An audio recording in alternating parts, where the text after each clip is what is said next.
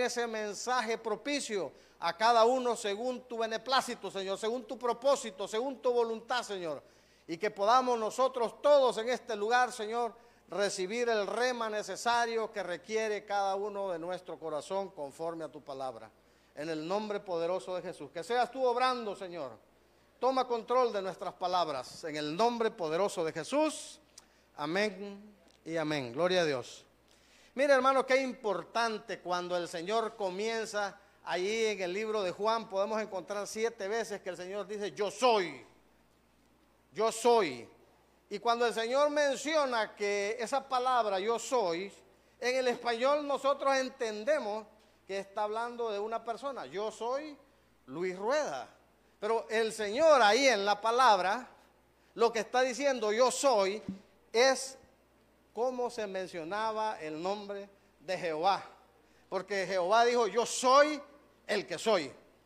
Entonces, cuando los, cuando los fariseos, los entendidos de la palabra, hablaba y que el Señor decía, yo soy, ay hermano, les pegaba, les pegaba dolor de cabeza, les pegaba, se arrancaban la ropa, anhelaban agarrarlo, tomarlo, amén. Pero el Señor Jesucristo dijo, yo soy la luz del mundo. Mire, mire qué bonito esa palabra luz, hermano. Esa palabra luz viene del griego fos, del griego fos, es la, es la palabra la G5447 del griego fos, que significa brillar o manifestarse por rayos, fuego, luz y resplandor. Hermanos, esa palabra fos, esa palabra fos es donde nosotros escuchamos fosforescente, fósforo, donde nosotros también, esa palabra viene del, de, de la palabra griega fonos, que significa sonido, micrófono, audífono, todas esas palabras fono, que significa sonido, pero también fotografía, o sea, es una imagen que se forma por la luz. Eh, en el libro de Génesis, capítulo 1, verso 3, ahí el Señor en el primer día de la creación, en Génesis capítulo 1, verso 3, en el primer del día de la creación, Jesús dijo, perdón, y Dios dijo, hágase la luz, y fue. Entonces, lo que sucedió en ese momento, hermanos, lo que sucedió en ese momento es que desde el momento que Dios abrió su boca y dijo, hágase la luz, la luz se hizo y una imagen de Dios se reflejó en esa luz. Amén. Y dijo Dios que la luz, y miró que la luz era buena, y apartó de las tinieblas, y apartó la luz. Amén. Entonces dijo el Señor, yo me voy a manifestar. Eso es lo que dice ahí. Dijo, yo me voy a manifestar, porque Él miró las tinieblas y dijo, yo me tengo que manifestar. Y él habló y se manifestó. Y se manifestó en forma de una imagen, de una fotografía, con un sonido. Amén. Por eso decimos fuego, luz y resplandor. Hubo una voz ahí, hubo una luz y hubo una imagen. Y me pregunta usted, hermano, ¿y a dónde está en la Biblia que Dios se hizo una imagen? Y nosotros vamos a ir a Romanos capítulo 1, verso 19. Romanos 1, verso 19 dice, porque lo que de Dios se conoce, les es manifiesto, digan manifiesto, pues Dios se lo manifestó. Porque las cosas invisibles de Él, su eterno poder y deidad, se hacen, ¿qué dice? Ayúdenme a predicar, hermano. Se hacen claramente visibles. Porque su eterno poder y deidad se hacen claramente visibles desde la creación del mundo, siendo entendidas por medio de las cosas hechas de modo que no tienen excusa. Y esa palabra manifestó también, ¿verdad, mis hermanos? ¿Verdad? Viene del griego faneró, faneros, faino, y viene derivado a la palabra fos. O sea que cuando la palabra dice que Dios se manifestó, en Génesis capítulo 1, se manifestó y la creación, la creación da testimonio del poder y de la deidad. Y dice que nosotros podemos ver claramente visible esa imagen de Dios, esa imagen de Dios por medio de las cosas creadas. Amén.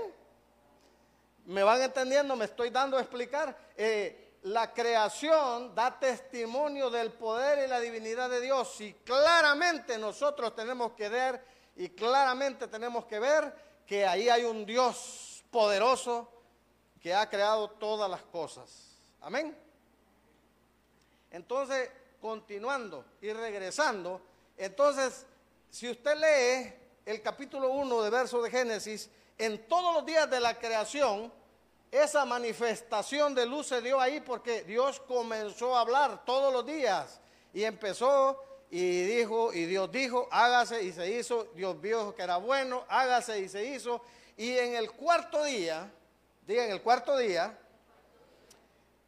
hizo el sol y la luna. Entonces, mis hermanos, muchos de nosotros nos hemos encontrado con personas que preguntan, que si Dios hizo el sol y la luna hasta el cuarto día, ¿cuál es la luz que se manifestó en el primer día? Esa es la respuesta, la luz de Dios.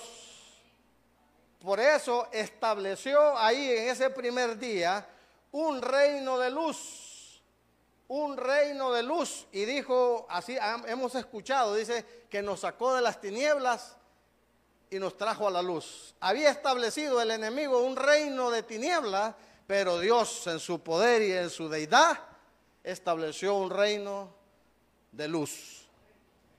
Por eso dice el Señor, yo soy la luz del mundo. Y ahí lo que dice es Jehová, la luz del mundo. Amén. Establecimos el primer punto. Establecimos el primer punto. En el día 6, en el día 6 de la creación, también se manifestó el Señor de esta misma manera cuando habló y dijo, hagamos al hombre a nuestra imagen. El hombre había sido creado a imagen y semejanza de Dios, pero perdió la semejanza en el huerto. Perdió esa luz en el huerto, amén. ¿Por qué? Porque el pecado, porque el pecado nos hace esclavos del reino de las tinieblas. Amén. Pero dice la palabra, el que me sigue, diga conmigo, el que me sigue. Entonces, mis hermanos, volviendo, esa palabra, esa palabra, el que me sigue es andar conmigo en el camino. Esa palabra, el que me sigue, es andar conmigo en el camino. Eh, quiero explicarles, quiero explicarles algo, mis hermanos. Es que cuando el Señor en el capítulo 8 de Juan está, está, está sentado, dice, y otra vez hablando, también antes de eso, no sé si recuerdan ustedes cuando él estaba enseñando en el patio de las mujeres, en el lugar de las ofrendas, le llevaron a una mujer, a una mujer adúltera. Amén. Y lo que querían los fariseos era que el Señor, ¿verdad? Que el Señor aplicara la ley en aquella mujer. Pero el Señor en su sabiduría, ustedes saben lo que pasó, ¿verdad? Y dijo, el que esté libre de pecado, que arroje la primera piedra. Y él se puso a escribir ahí en tierra. Y todos fueron yéndose uno a uno y cuando levantó su mirada le dijo a la mujer, ¿nadie te acusó? No, Señor, no hay nadie. Yo tampoco te acuso. Vete y no peques más. Allí en ese mismo lugar, en ese mismo lugar, ¿verdad? El Señor estaba enseñando en el lugar de las ofrendas. Pero en el capítulo 7, ¿verdad? En el capítulo 7 había una fiesta que se estaba celebrando. Y esa fiesta era la fiesta de los tabernáculos. La fiesta de los tabernáculos, mis hermanos, ahí dice, les dijo, le dijeron los hermanos en el capítulo, eh, en el capítulo 7, del verso 1 en adelante, le preguntaron a Jesús los hermanos si no iba a subir a la fiesta. Y él le dijo, todavía no ha llegado mi tiempo. Yo soy obediente a cuando el Padre me envía. Y dice que, dice la palabra que él subió a la fiesta hasta que la fiesta iba por la mitad. Eran siete días los que se celebraban. Eran siete días los que se celebraban y la celebración iba por la mitad cuando el Señor ahí. Pero en el verso 7, 37, en el capítulo 7, 37, el Señor hace una exclamación en el último y gran día de la fiesta. Se para el Señor y dice, el que tenga sed, el que tenga sed, venga y yo le daré beber agua, ¿verdad? Y de su interior correrán ríos de agua viva. Eh, capítulo 7, verso 37, el Señor dice, y de su interior correrán ríos de agua viva. La fiesta de los tabernáculos, hermanos, era una celebración en que, Dios estableció que los judíos construyeran eh, tabernáculos y que pasaran ahí en memoria de que el Señor los había sacado de Israel y que los había sustentado en el desierto. Amén. Entonces el Señor prácticamente les dijo ahí, parado en el último gran día de la fiesta de los tabernáculos, yo soy la roca. El que tenga sed, ¿se recuerdan quién era el que le brindaba agua en el desierto? Era el Señor Jesucristo. El que tenga sed, espiritualmente el Señor le estaba diciendo, yo soy la roca. Y la palabra y la palabra que yo les traigo, el evangelio que yo les traigo, el reino que yo estoy estableciendo en este día, ese le va a brindar a ustedes en su interior un río. Hablando del Espíritu Santo, dice, de su interior correrán ríos de agua viva. El Espíritu Santo iba a morar. Él les estaba diciendo, el Espíritu Santo va a morar en ustedes.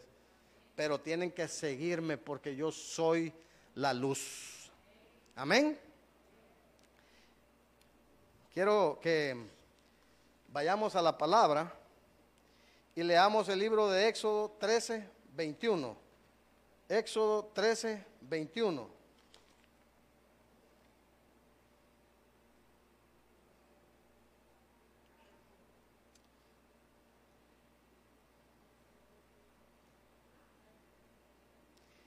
Y Jehová iba delante de ellos de día en una columna de nube para guardarlos por él, por él, y de noche en una columna de fuego para alumbrarlos a fin de que anduviesen de día y de noche.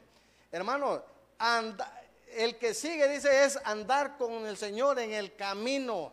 El que me sigue es andar con Jesús en el camino y dice, yo soy la luz. Era él lo que les estaba diciendo, ¿verdad? Un día después, un día después, en la fiesta de los tabernáculos, les estaba diciendo, yo soy, yo soy ese mismo fuego que lo guió durante la noche. Y soy esa columna, esa, esa nube que durante el día los protegió del fuego abrasador. Yo soy esa luz, yo soy ese fuego. Y el que me sigue dice, no andará de día en tinieblas ni de noche va a tropezar su pie, mi hermano.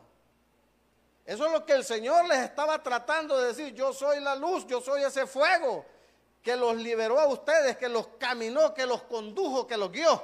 Porque dice la palabra, dice la palabra que Jehová iba adelante de ellos guiándolos. Amén. Por el camino el Jesucristo se levanta y dice, de aquí en adelante, de su interior correrán ríos de agua viva y el Espíritu Santo es el que los va a guiar a ustedes por él, por él, por el camino, por el camino. Yo soy esa luz, yo soy ese fuego, yo soy esa luz, yo soy ese fuego. Y él continúa y les explica en el Éxodo 5, eh, 17 Vamos a ver ahí el detalle, mi hermano. Y la pregunta que le quiero hacer, ¿está usted siguiendo al Señor?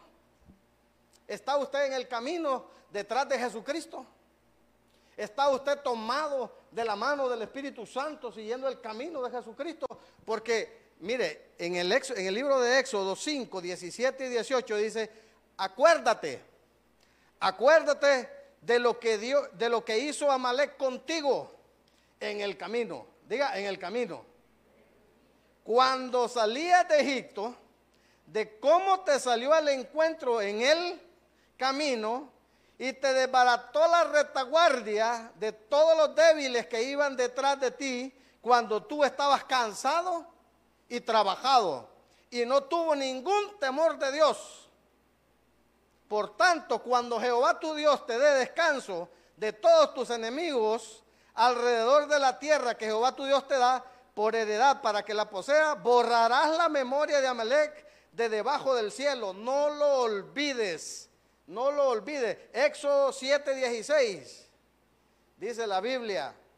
Éxodo 7:16, y dijo, por cuanto la mano de Amalek se levantó contra el trono de Jehová, Jehová tendrá guerra con Amalek de generación en generación. Mis hermanos, si estás trabajado y cansado, no te descuides porque hay una generación débil detrás de ti que son tus hijos, en los cuales el espíritu de Amalek los va a destruir y no tiene temor de Dios.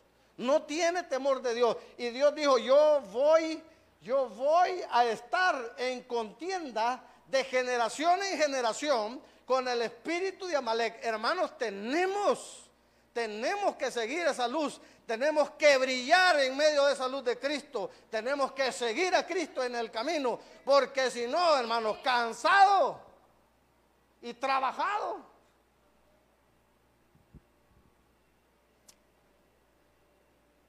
O no, muchos de nosotros llegamos cansados a las casas y nuestros hijos quieren hablar con nosotros y nosotros no les ponemos atención porque venimos cansados y trabajados y tal vez él tiene un problema que le está causando una debilidad. Y el espíritu de Amalek no tiene temor de Dios por tus hijos. El hecho de que tú seas cristiano, el espíritu de Amalek no tiene ese temor. Porque el espíritu de Amalek dice, quiso robar, quiso robar el arca, quiso robar la presencia. Amén. Pero el espíritu de Amalek anda detrás de tus hijos. Y dice la palabra, ya nosotros estamos en el reposo de nuestra edad. ¿Quién es el reposo de nuestra edad? Jesucristo es el reposo. Nosotros ya estamos en el reposo. No olvidemos, no olvidemos que hay guerra contra el espíritu de Amalek. Por lo tanto, dígale al que está al lado, dígale al que está al lado, no dejes de seguir a Cristo en el camino nosotros recibimos una enseñanza preciosa de cómo el camino había sido cerrado por una espada, pero vino Cristo y derramó sangre preciosa, mis hermanos. Y dice la palabra que en su resurrección Él taladró un agujero, taladró un orificio, un hoyo, y, y estableció un camino. Y ahí está sentado en un trono de justicia para que nosotros alcancemos el oportuno socorro, por su misericordia, por su gracia, por su amor. Amén. Entonces nosotros ya estableció el Señor ese camino. Tenemos que tomarnos de la mano del Espíritu Santo, permitir que el Espíritu Santo nos guíe por ese camino precioso. Amén. No, y aunque no diga amén, hermano. Porque solo dos amén. Gloria a Dios. Tenemos que cuidar a nuestros hijos porque Amalet, hermano, no tiene temor de Dios. No tiene temor de Dios. Nosotros solo pensamos en las vanidades, muchas veces en las vanidades del mundo. Queremos establecer, eh, queremos tener las mejores cosas y estamos afanados y trabajados y no buscamos como María la mejor parte que es la adoración, la presencia del Señor. Por eso cuando vengamos a este lugar, nosotros dice el Señor, todos los que estén trabajados y cargados, traigan sus cargas delante de mí. Yo lo voy a hacer. Yo lo voy a hacer. Descansar para que cuando usted tome el camino, mi hermano, no esté trabajado, no se quede rezagado, ni mucho menos sus hijos. ¿Cuántos tenemos hijos en este lugar? Señor, guarda la vida de nuestros hijos. Guarda la vida de nuestros hijos.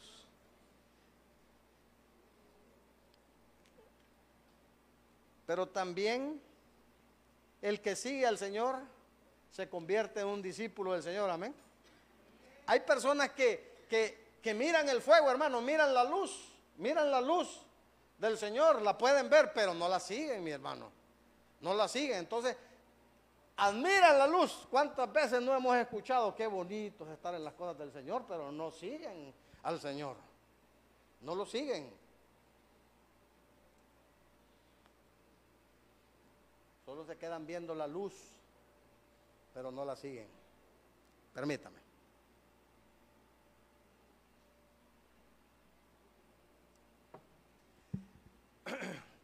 Mateo 5, 14 y 16.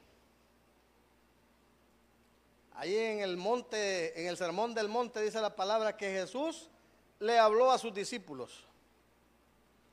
Mateo 5, 14 y 16. Y el Señor les dijo, vosotros sois la luz, una ciudad asentada sobre un monte una ciudad asentada sobre un monte no se puede esconder. Imagínense, hermano, una, una, una ciudad que brilla.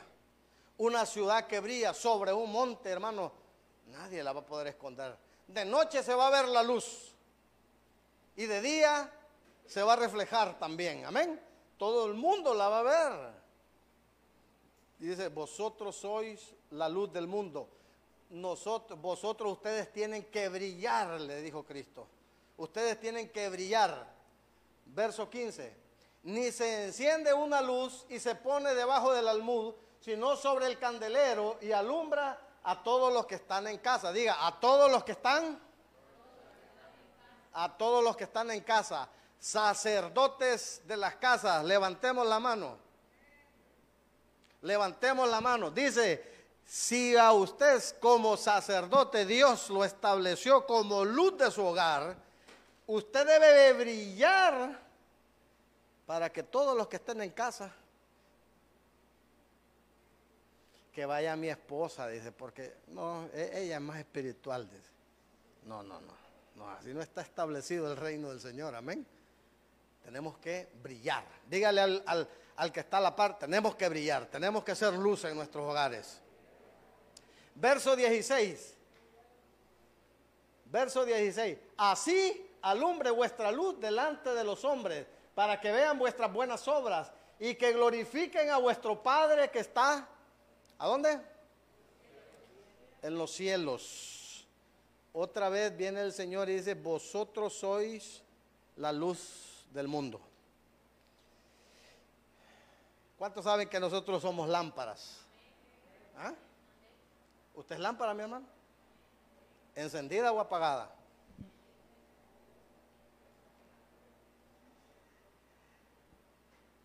Dice la palabra y enseña la palabra que nosotros somos vasijas, ¿verdad? ¿Se recuerdan en el libro, eh, cuando Pablo, en el libro de, de, de, Romanos, cuando Pablo menciona que nosotros fuimos cortados del olivo silvestre como ramas y fuimos injertados en el olivo, en el olivo, en el olivo real. Juan dice, a los suyos vino y los suyos no le recibieron, pero los que recibieron se les dio potestad de ser adoptados como hijos de Dios. O sea que todos los que eh, estamos hoy y que aceptamos al Señor y que lo reconocimos con nuestro Padre, fuimos adoptados. Entonces nuestro Padre nuestro padre no era Cristo, no era Dios. ¿Quién era nuestro padre? El Señor lo reprenda. Dice que fuimos cortados como ramas de olivo, del olivo silvestre, e injertados en el olivo real. Y dice la palabra contra naturaleza. Los que, los que conocen de injerto, los que son ingenieros agrónomos, los que conocen y son del campo, se dan cuenta que la Biblia dice contra naturaleza. ¿Por qué? Porque no es natural que una rama de un árbol malo sea injertado en un árbol bueno y que la rama influya sobre la raíz como es la naturaleza. La naturaleza es que usted tiene un mango malo y corta una rama de un mango bueno, lo injerta en el mango malo y la rama influencia sobre la raíz y el mango se convierte y da frutos buenos y se convierte en un mango injerto y los mangos injertos son buenos, modificaron la genética del árbol anterior. No, no, no, pero en contra naturaleza es que el olivo silvestre fue injertado en el olivo real y la raíz que es Cristo influenció sobre nuestras vidas y nos limpió y nos hicimos parte del olivo real por una injerción. Amén. Y las ramas que, dan, que dieron frutos. ¿Qué fruto da el, eh, el olivo, mi hermano? ¿El mango qué fruto da? ¿Y el olivo qué da? Olivos. Imagínese usted, una rama injertada del olivo silvestre comenzó a dar fruto. Pero el fruto no era de la rama porque la rama era silvestre. El fruto era olivo real y ese olivo, ¿verdad? Procesado, machacado en una prensa, produce aceite. Amén. Cristo en nuestras vidas, en nuestras vidas, nos limpia, nos, nos llena con su palabra, nos va limpiando, nos va guardando y el Espíritu Santo florece en nosotros un fruto que es aceite. Amén. El aceite de oliva representa el Espíritu Santo. Y se recuerdan cuando el pastor nos enseñó que las personas para ser llenos y ser bautizados del Espíritu Santo necesitan llevar un proceso de conocimiento, un proceso de discipulado para que cuando el Espíritu Santo encienda una llama, se recuerdan en Hechos capítulo 2, que, eh, perdón, en Hechos capítulo 1 que dice, que dice que lenguas de fuego sobre sus cabezas porque estaban llenos de, estaban llenos, eran lámparas llenos de aceite y empezaban a dar luz. Amén. Entonces nosotros, cuando ya nosotros tenemos un proceso en Cristo, cuando nosotros tenemos un proceso que nos convertimos en lámparas de luz el aceite que está en nosotros y el Espíritu Santo con fuego nos enciende y empezamos como lenguas repartidas sobre nuestras cabezas. Amén. ¿Y cómo nosotros reconocemos si realmente estamos encendidos? ¿Cómo reconocemos si realmente estamos funcionando como lámparas?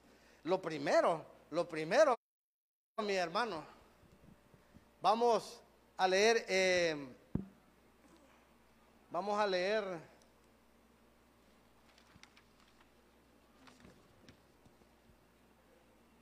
Mateo 6, 22.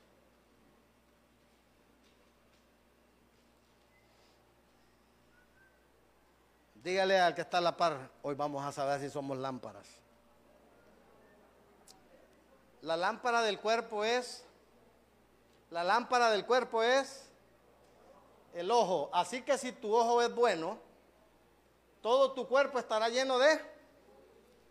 Verso 23. Verso 23, Mateo 6, 23.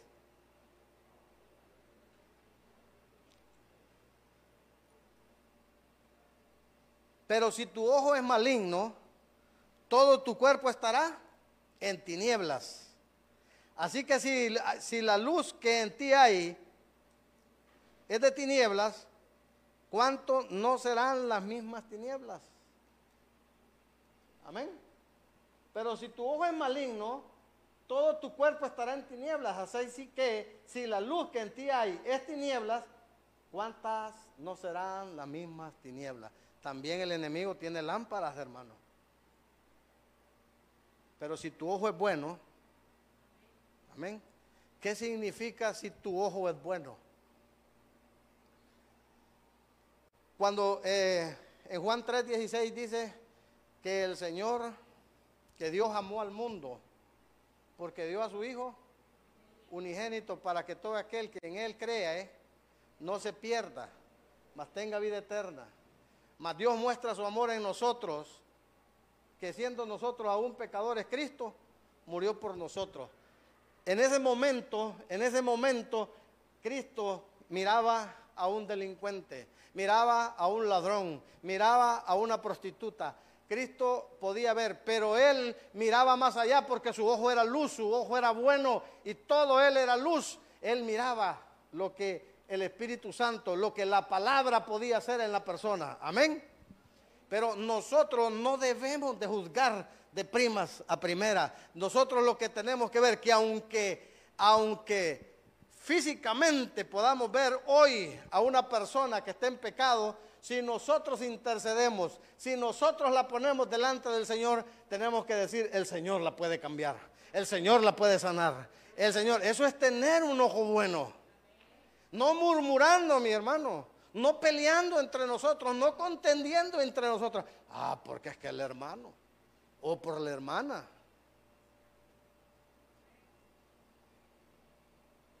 Yo la voy a perdonar, pero ya no le voy a hablar. Porque es que lo que me hizo no tiene perdón, pero la voy a perdonar. No, y aunque no me diga amén.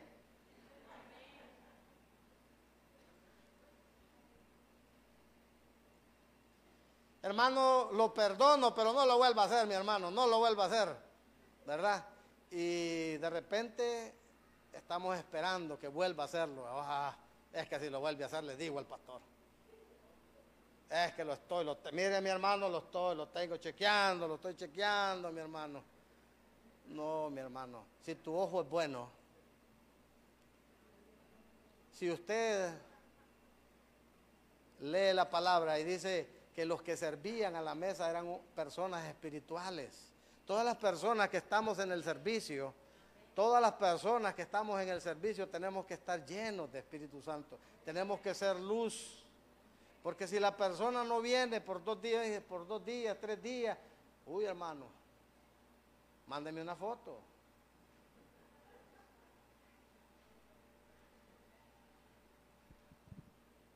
Si tu ojo es bueno, todo tu cuerpo está lleno de luz. Amén. Pedro y Juan entraban por la puerta al templo de la hermosa y encontraron ahí a un paralítico. Un paralítico es aquel que está separado de la cabeza que es Cristo. Amén. Encontraron a un paralítico ahí y el paralítico todos los días era llevado por su familia y no podía entrar al templo porque estaba prohibido que personas lisiadas pudieran entrar a la presencia del Señor. Y él les pidió dinero, porque eso era la costumbre. Y, y Juan y Pedro le dijeron, míranos, míranos. Yo no tengo oro ni plata, pero lo que tengo, te doy. Y lo que tengo es luz, porque Cristo Jesús me iluminó. Y si esa luz está en mí, te va a levantar así como Él levantaba al paralítico. Y ahora nosotros somos luz igual que Cristo. Y se levantó y glorificó a Dios y saltó. Y por esa sanidad, más de cinco mil personas, hermanos, revolucionaron dentro del templo el nombre de Cristo. Hasta tal punto, hermanos, que todos los que estaban adentro conocieron al Señor Jesucristo. Y eso ocasionó que Pedro y Juan fueran llevados ante el concilio y les dijeron, no prediquen en ese nombre. Ustedes pueden predicar, ustedes pueden hacer y hablar de la palabra, pero por favor no mencionen ese nombre.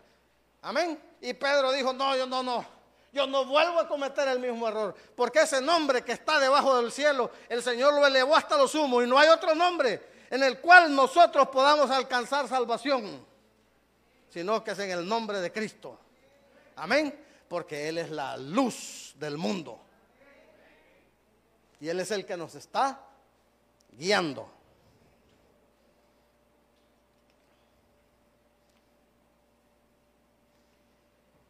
Primera de Juan 3.8.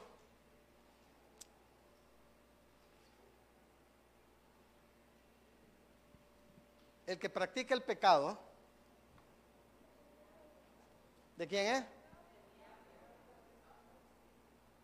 ¿De quién es?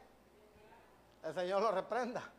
Porque el diablo peca desde el principio. El diablo es el rey de las tinieblas. Desde el principio está pecando y continúa pecando. Para esto, ¿qué dice? Y esa también es la palabra fos. Para eso se iluminó el Hijo de Dios, para deshacer las obras. Para eso el Señor se manifestó, para que, para que las obras del diablo fuesen Hermano, pero si usted todavía continúa en pecado continuamente, hermano, no está en luz. No se ha manifestado el Señor en su vida todavía.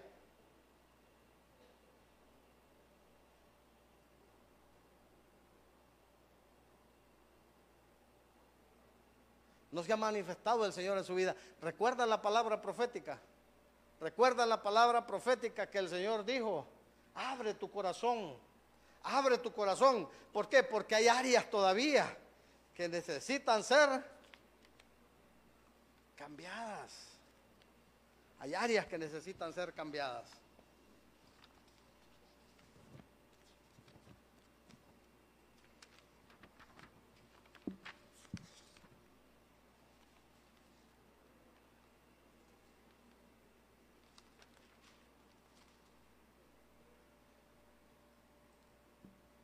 Ha sido necesaria la prueba. ¿Cuántos han pasado por prueba? El Señor habló y dijo, ha sido necesaria la prueba y te he llevado al desierto para que te acerques a mí.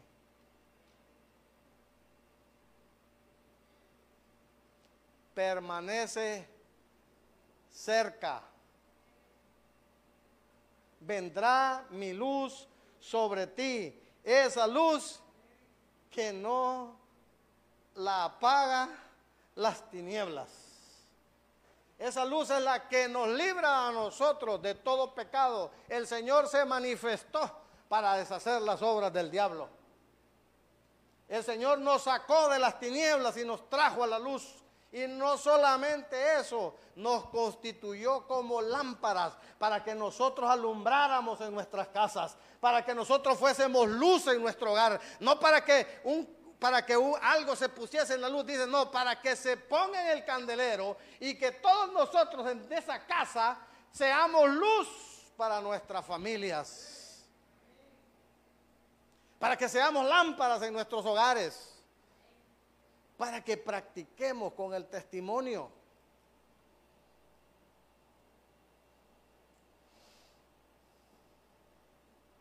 Ya se puso feo el mensaje, dijo el hermano. Palabra profética. Palabra profética.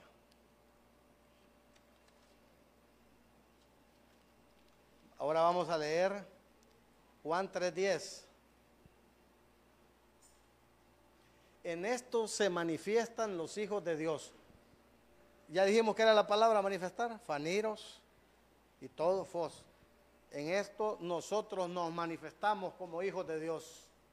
Y los hijos del diablo también. Todo aquel que no hace justicia y que no ama a su hermano no es de Dios. ¿Y qué dijo el Señor? ¿Y qué dijo el Señor? Habrás escuchado no matarás, pero con solamente decirle fato a tu hermano, ya, ya lo asesinaste, ya no lo querés, ya no demostraste ese amor. Te perdono, pero no te vuelvo a hablar. Mi hermano, te amo. Te amo, mi hermano. Pero si te das vuelta, te. Mientras seas mi amigo, voy a ser tu amigo. Pero si te convertís en mi enemigo, pero el Señor dijo, ama a tus enemigos, como te amas a ti mismo. Ama a tu prójimo como te amas a ti mismo. ¿Cómo, cómo, cómo nos miramos en el espejo, mi hermano? Bonitos, nos arreglamos, ¿verdad? Las mujeres se pintan, mis hermanos, las orejas se cubren, se peinan, el salón, tienen la, la potestad de ser rubias, trigueñas, blancas, todo. Pelo negro, pelo castaño, pelo de todos colores, rojo, y hay algunos modelos ahora eh, morados, rosados, rojos. Dios tenga misericordia, amén. Nos amamos, hermanos.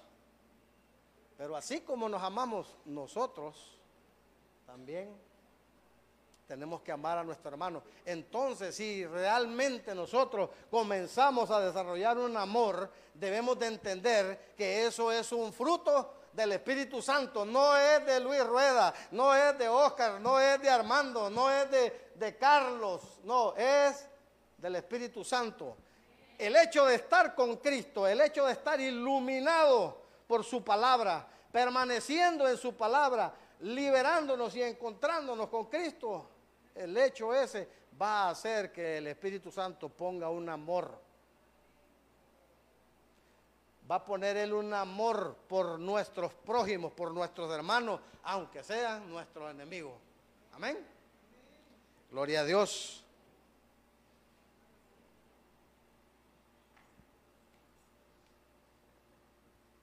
¿Sabe por qué muchos de nosotros no estamos brillando? En el libro, en el libro de jueces, capítulo 6, no sé si se recuerdan ustedes cuando el pastor habló acerca de los cántaros de luz. Cuando Gedeón hizo un llamado, porque Dios, después de Gedeón ser temeroso, los madianitas y los amalecitas, ¿quiénes son los amalecitas? Los que roban la presencia y ellos se convirtieron en devoradores de los frutos de Israel y lo tenían empobrecido. Y en el capítulo, en el verso 1 del capítulo 6 de, de los jueces, dice, porque hicieron lo malo delante de Jehová.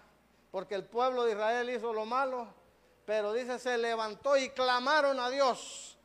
Y Dios levantó a Gedeón. Y 22 mil hombres levantaron la mano pero cuando el temor se apoderó de ellos y el Señor dijo, son muchos, todos los que tengan miedo, ¿quedaron cuántos? Diez mil. Son muchos, dijo el Señor. Necesito que los lleves a tomar agua al río. Y sabemos que el agua es la palabra, amén. Y que el río es el fluir de la palabra, es el fluir, amén. Y empezaron unos a tomar agua y a lamer el agua como perro. ¿Se recuerdan que nos enseñó el pastor? Y solo quedaron 300 y los apartó. Y dice que hizo tres grupos de 100. Y puso una lámpara y puso un cántaro. Y cuando dio la señal, quebraron el cántaro y la luz comenzó a 300 el número de agradar a Dios. Y proscuneo, que es la palabra adorar, significa lamer la mano del amo como perro. Entonces, lo que estaba diciendo ahí era todos aquellos adoradores que agradan a Dios deben de quebrar el cántaro, deben de machacar la carne para que brille la luz y los devoradores, mi hermano, van a confundirse y van a huir. Amén. ¿Está dispuesto usted a quebrar el cántaro, mi hermano? El cántaro se quiebra con oración, con ayuno. Dijo, dijo Pablo, sacrificio vivo. En el día del tabernáculo, en la fiesta de los tabernáculos, en el desierto, se ofrecían sacrificios encendidos. Amén. Puede pasar los de alabanza. No sé.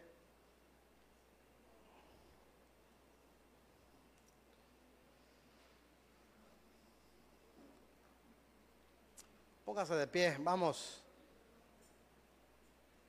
a ministrar porque de repente hay muchos cántaros que no han sido machacados, no han sido quebrados y esa luz todavía no está brillando. Quizás porque hay áreas ocultas en el corazón, como mencionó Dios en un principio, que todavía hay tinieblas ahí, que todavía no brilla la luz de Cristo dentro.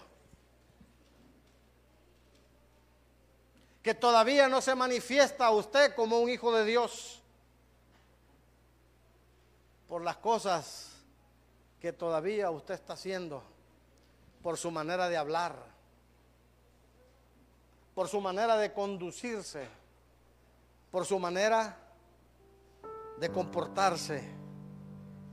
Y la palabra dice que no solamente dice, tenemos que brillar en nuestras casas,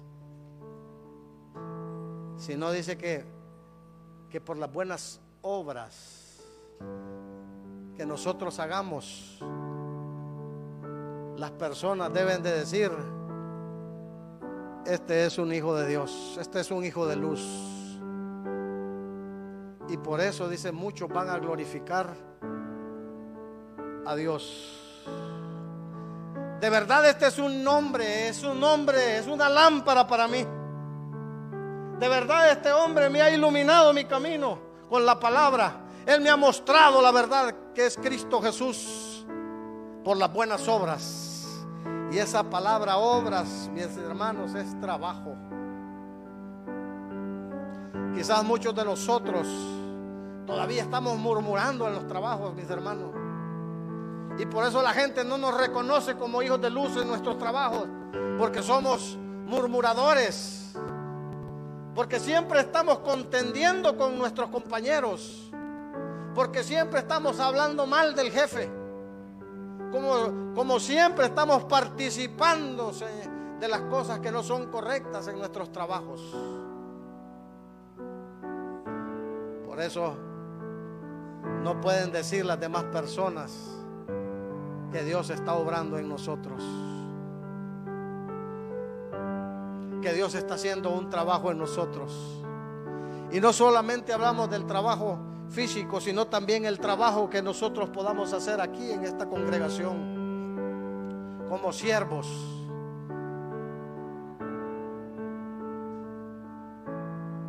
Que brille la luz de Cristo. Que brille la luz de Cristo en nosotros. Dígale a su cuerpo ya no más. Yo estoy dispuesto a seguir la luz. Ya no me voy a quedar rezagado. Ya entendí, Señor. Ya no me voy a quedar rezagado. Ya entendí que mis generaciones, aunque usted todavía no sea mamá, no sea papá, joven, entiende por qué el pastor ahora está tratando de mostrarte que hay que trabajar en la obra, hay que ver la realidad de las cosas. Porque hay alguien, hay un espíritu ahí que no tiene temor de, Dios y quiere destruir las generaciones, quiere destruir a los jóvenes, porque los jóvenes muchas veces son débiles. Pero nosotros tenemos que pararnos en la brecha y decir, yo quiero ser luz en mi casa, quiero ser luz para mis hijos, quiero ser luz para mis próximas generaciones. Y eso tiene que hacer. Yo voy a empezar a quebrar ese cántaro para que la luz de Cristo se refleje en mi vida, para que sea Él reflejándose, para que sea Él iluminando mi casa, iluminando mi vida, iluminando la vida de mis hijos, iluminando la vida de mi esposa, iluminando la vida de mis familiares. Y muchos glorifiquen a Dios por causa que esa luz preciosa un día nos alcanzó.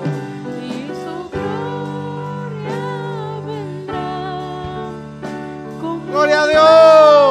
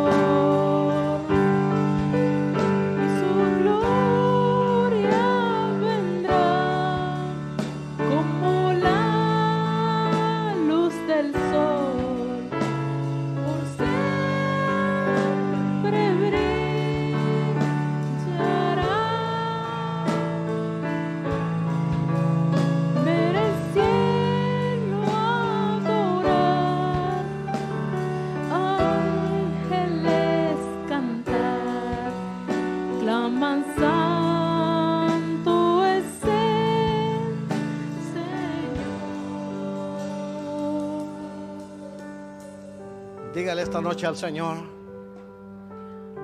aquí está mi corazón. Hoy abro esa puerta, Señor, entra. Hay áreas que todavía están en tinieblas, Señor. Hay áreas que todavía están en tinieblas. Ya entendí, Señor. Por eso estoy en la prueba. Por eso estoy en el desierto. Porque tú querías resplandecer en mi corazón esta noche. Tú querías resplandecer, que tu luz brille para que toda tiniebla que aún exista se convierta en luz. Dígale, Señor, aquí estoy. Yo soy, Señor. Yo soy esa persona yo soy esa persona que necesita tu luz. Yo quiero permanecer en el camino. Yo no quiero quedarme junto al camino. No quiero regresarme. Porque cuando tu luz brilla en mí, se refleja una sombra. Y aún esa sombra, Señor, es una atmósfera, Señor de paz y de gozo. Tanto que la luz de Cristo se reflejaba en Pedro, que dice la palabra que sacaban a los enfermos y la sombra que reflejaba la luz de Cristo sanaba a los enfermos. Todos los enfermos en esta noche levantemos nuestras manos porque también esa luz es una luz de sanidad. No solamente es una sanidad espiritual, no es una sola sanidad del alma, sino también una sanidad física. Dígale al Señor y tóquese la parte ahí donde está usted enfermo y dígale, Señor, sáname. Que tu luz resplandezca en esa área, Señor. Sánanos. Porque tuya es la gloria, tuya es la honra, por los siglos de los siglos. Amén y amén.